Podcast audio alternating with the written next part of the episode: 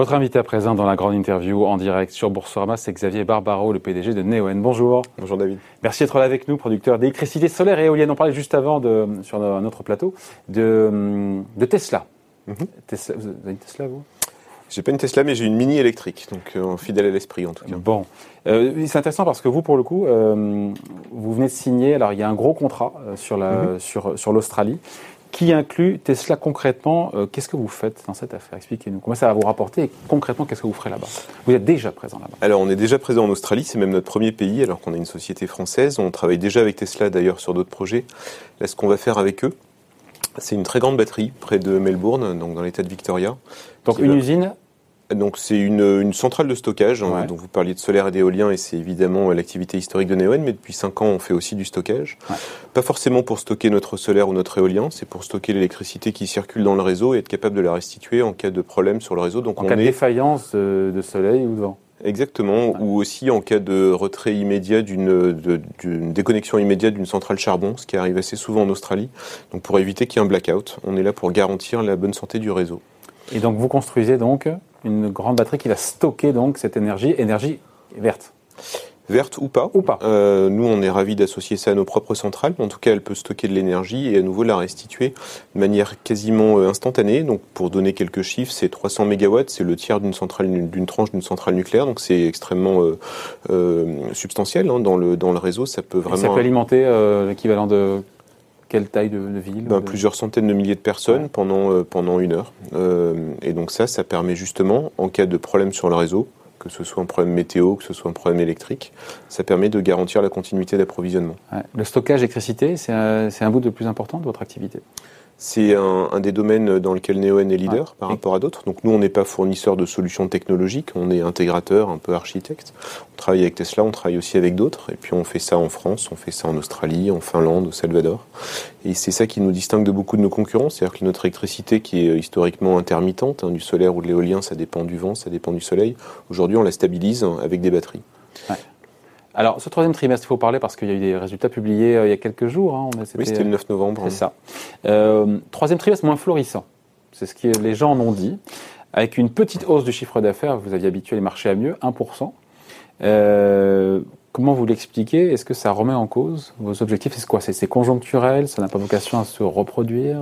Alors, ça reste pour nous 2020 une année de forte croissance. Hein, quand on regarde les trois premiers trimestres, donc euh, sur l'ensemble des neuf mois, plus 22% par rapport à l'année précédente.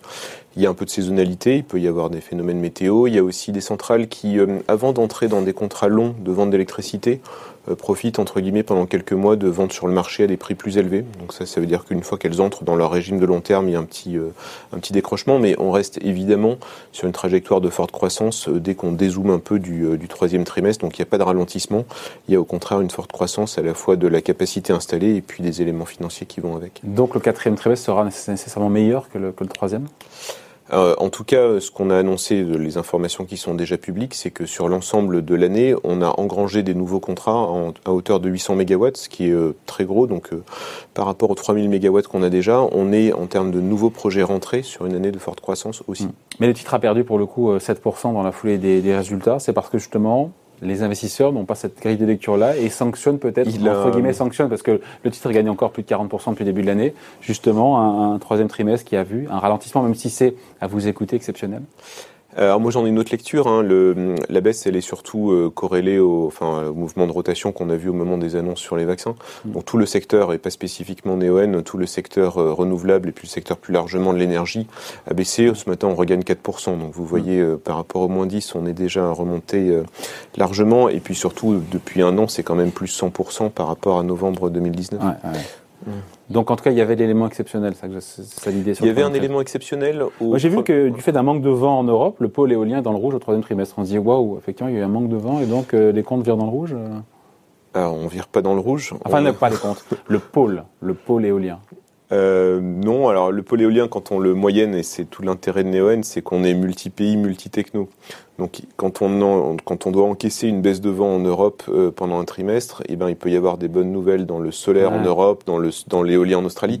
Donc ce qu'il faut regarder, c'est justement la moyenne, et de ce point de vue-là, on est extrêmement résilient. On ne dépend pas de la météo de tel ou tel pays ou, ou de Parce que, parce que présent géographiquement un peu partout. Ouais, Neoen, c'est 14 pays, euh, c'est trois continents, euh, c'est trois technologies, donc le solaire, l'éolien et le stockage. Donc quand il se passe quelque chose d'un peu décevant, il y a toujours une bonne nouvelle à côté. Mais vous vendez l'électricité, encore une fois, à des industriels qui cherchent à euh, à diversifier, à verdir surtout, à mhm. verdir leur, leur, approvisionnement. Je pense à Google parce que c'est un gros contrat, mais donnez-nous, expliquez-nous comment ça marche et avec qui dans vos clients. On vend de l'électricité euh, à, des États, d'abord, ça c'était ce qu'on a fait depuis, euh, depuis le début. On vend de l'électricité aussi à des utilities, donc des sociétés qui distribuent ensuite, qui vendent au détail notre énergie. On vend de l'électricité à des électro-intensifs, donc des gros consommateurs type Google, ou on vend aussi aux au tramway de Melbourne, au métro de Sydney. On vend aussi à des fonderies d'aluminium en Australie. Donc ça, c'est un, segment qui est croissant chez nous et on vend un peu d'électricité sur les marchés. Mais le profil de Neoen par rapport à d'autres, c'est justement une forte préférence. Donc 80% de notre électricité qui est vendue à travers des contrats longs. Ah, Il y a des contreparties qui s'engagent sur les volumes et sur les prix. Ce qui fait qu'en période de Covid, même quand les prix baissent, même quand la consommation baisse, nous, on est un paquebot qui continue. Il n'y a pas de droit de revoyure, euh, de clause de revoyure en fonction de. Non. Il y a, euh, euh, à nouveau, c'est un choix qu'on fait. Il y a un effort économique de notre part, hein, puisque c'est à avoir une rentabilité un peu plus faible. Oui, nous, on, a fait ce choix d'avoir moins de volatilité et par contre euh, d'avoir effectivement une compétitivité forte, qui, ce qui renvoie à des à des TRI qui sont prévisibles, mais qui nous paraissent qui nous paraissent bien équilibrés par rapport à ce profil de risque. Et donc vous estimez investir dans des programmes pour le coup moins risqués que d'autres? On a d'une certaine manière les mêmes centrales, donc les mêmes éoliennes ou les mêmes panneaux solaires, on a des clients différents. Nous, on a cette forte préférence pour des clients qui s'engagent sur la durée. Donc pour chez, chez, nous, ça veut dire un, Google, un Google, c'est 10 ans. L'État français, c'est 15 ans, c'est 20 ans. L'État australien, c'est 20 ans, ça dépend. Mais donc, en tout cas, ça nous donne une grande visibilité sur venir. Ça nous permet de nous financer, ça nous permet de voir nos cash flows euh, de manière euh, euh, très claire pour les 10 ou 15 prochaines années. Ça nous rend extrêmement résilients en période de Covid et ça, à nouveau, ça ne nous empêche pas d'être une société en croissance. Oui. Alors, j'ai ce chiffre de, de combien en tout la capacité que vous visez fin 2021, c'est 5 gigawatts, c'est ça? Oui. Comment est-ce qu'on prend la mesure de ce chiffre? Ça ne me parle pas du tout. 5 gigawatts, c'est 5 tranches de centrales nucléaires. Cinq tranches. En termes de puissance. Ça veut dire quoi une tranche? Ça veut dire un réacteur. Euh, euh, quand vous voyez une centrale nucléaire qui a euh, Gravelines en A6 par exemple, donc on, s'approche des plus grosses centrales nucléaires françaises et on est plus gros que les, que les centrales qui existent déjà en France, que certaines centrales. Hmm. Et et donc ça, c'est le point de mesure à fin 2021. On communiquera le 11 mars, euh, on a notre Investor Day, nos perspectives pour 2025, et bien évidemment qu'on ne va pas lever le pied. Donc l'histoire ne s'arrête pas fin 2021, on n'a pas vocation à devenir une foncière euh, statique. Ouais. Euh, sur Tesla, juste je repense, en termes de de business, ça peut rapporter combien ce deal Tesla? Parce qu'on pense à Tesla automatiquement, voilà, mhm. ça fait rêver. On a une idée du chiffre de ce que ça peut.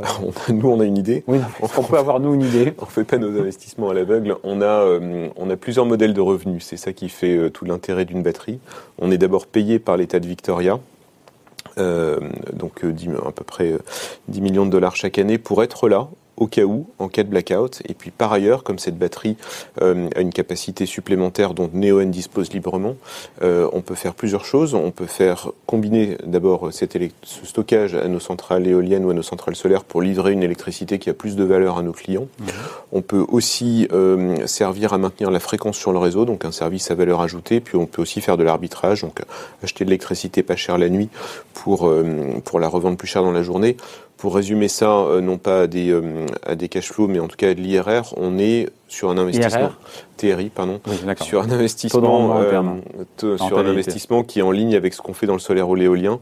Donc high single digit en bon français, donc une tranche entre 5 et 10 ce qui est ce qui est un beau profil de, de rentabilité pour des investissements assez sûrs. Bon, euh, quand on regarde le, le cours, vous l'avez rappelé, 100% doublement du, du cours mhm. de l'action depuis euh, sur un an. Mais quand on voit la valorisation, c'est vrai que c'est 90 fois les résultats attendus pour 2021. Vous admettez que c'est très élevé. Alors j'ai pas moi de, je pense de, de, de, commentaires à faire. On est dans notre secteur, euh, dans le renouvelable, on est bien valorisé, mais d'autres sociétés le sont aussi. C'est-à-dire qu'il y a un intérêt général pour le renouvelable pour de bonnes raisons, je pense. Hein. C'est à nouveau, c'est un secteur qui est résilient, qui est croissant, qui a un super profil euh, ISR, hein, socialement responsable, à la fois en termes de gouvernance et évidemment en termes. Comme il n'y a pas tant de boîtes cotées qui sont sur ce secteur-là, il y a un effet euh, par rareté. Si, il y a un effet rareté. qui fait que les quelques boîtes qui sont cotées, il y a un côté un peu incontournable. Neoen est dans les cinq premières capitalisations mondiales dans le renouvelable. Ah ouais. on, est, quasiment 4, 4 milliards, non Oui, on était, on était un on doit être à 3 milliards 8, quelque chose comme ça en ce moment.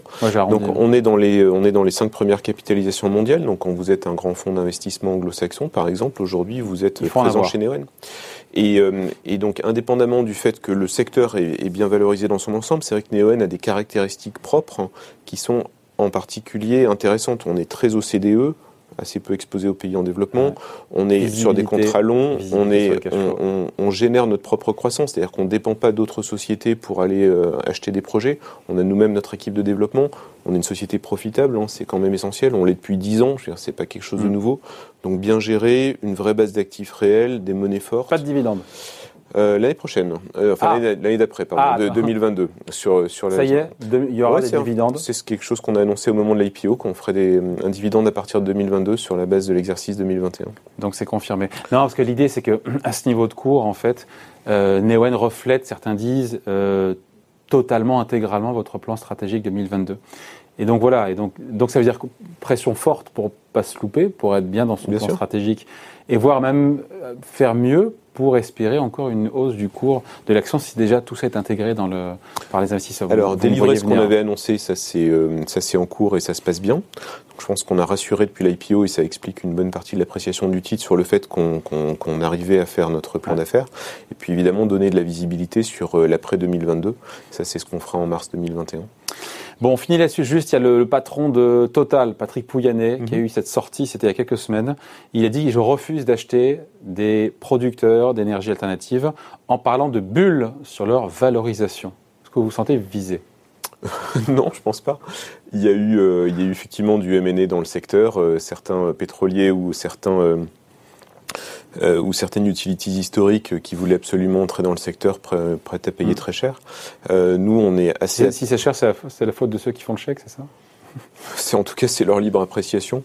Nous, on est une société. Pour il n'y a pas de euh, bulle, encore une fois, sur les. Bon, c'est compliqué euh, quand on est jugé parti, évidemment. De, non, mais pour répondre simplement, on a une vraie base d'actifs. C'est-à-dire, il peut y avoir une bulle sur des portefeuilles de projets où on voit pas bien la matérialité de la société. Chez Neoen, à nouveau, il y a 3 gigawatts, donc il y a 3 milliards d'actifs en dur. On n'est pas en train de parler d'une société qui vend un plan d'affaires. On a, on a déjà une base euh, extrêmement matérielle, extrêmement tangible d'actifs. On a un vrai portefeuille de projets dont on pourrait dire tiens ça vaut quoi? C'était peut-être la question qui se posait à l'IPO, mais deux ans plus tard, on voit justement que ce, que ce plan d'affaires s'est matérialisé. Donc on est crédible et c'est ça qui participe à la valeur de la société. Se faire racheter par Total, c'est no way ou pourquoi pas? Ça, c'est pas à moi de le dire. Euh, moi, je suis petit actionnaire de la société. Mais non, ça reste évidemment euh, la totale liberté de nos actionnaires et je vais pas me prononcer là-dessus. En tout cas, ce qu'on a dit au moment de l'IPO, qui était que Neoen avait la capacité à grandir en restant un acteur indépendant, on l'a démontré. C'est ça le sujet derrière. On est capable d'être indépendant. Après, euh, c'est évidemment à, nos actionnaires de, de, de, garder toutes leurs options ouvertes et je vais pas me prononcer là-dessus. Mais nous, ce qu'on a montré au niveau de la société, notre capacité à grandir, à créer de la valeur, à être profitable. Mais ça aurait du sens ou pas? D'intégrer un, alors ça aurait certainement du sens. Quand on voit la euh, transformation des, des, compagnies, euh, des majors aujourd'hui. Ça, a du sens pour les pétroliers. Moi, je, enfin, c'est un profil très différent pour eux parce qu'ils partent de quelque chose qui est assez risqué, l'exploration-production est assez lucratif, à quelque chose qui est de l'infrastructure, donc un profil de TRI, comme on en parlait tout à l'heure, assez différent, mais euh, qui verdissent leur mix et qu'ils aillent vers un secteur en forte croissance. Bien sûr, ça a du sens. Mm. En tout cas, nous, c'est un, un, choix qu'on a fait il y a 11 ans, d'être un pur player du renouvelable, d'être une société de croissance. On, on a une histoire qui se déroule et en tout cas qui peut rester parfaitement euh, indépendante. C'est la suite de l'histoire. Merci d'avoir été avec nous, Xavier Barbaro, donc le PDG de Neoen, invité à la grande interview en direct sur Boursorama. Merci. À bientôt.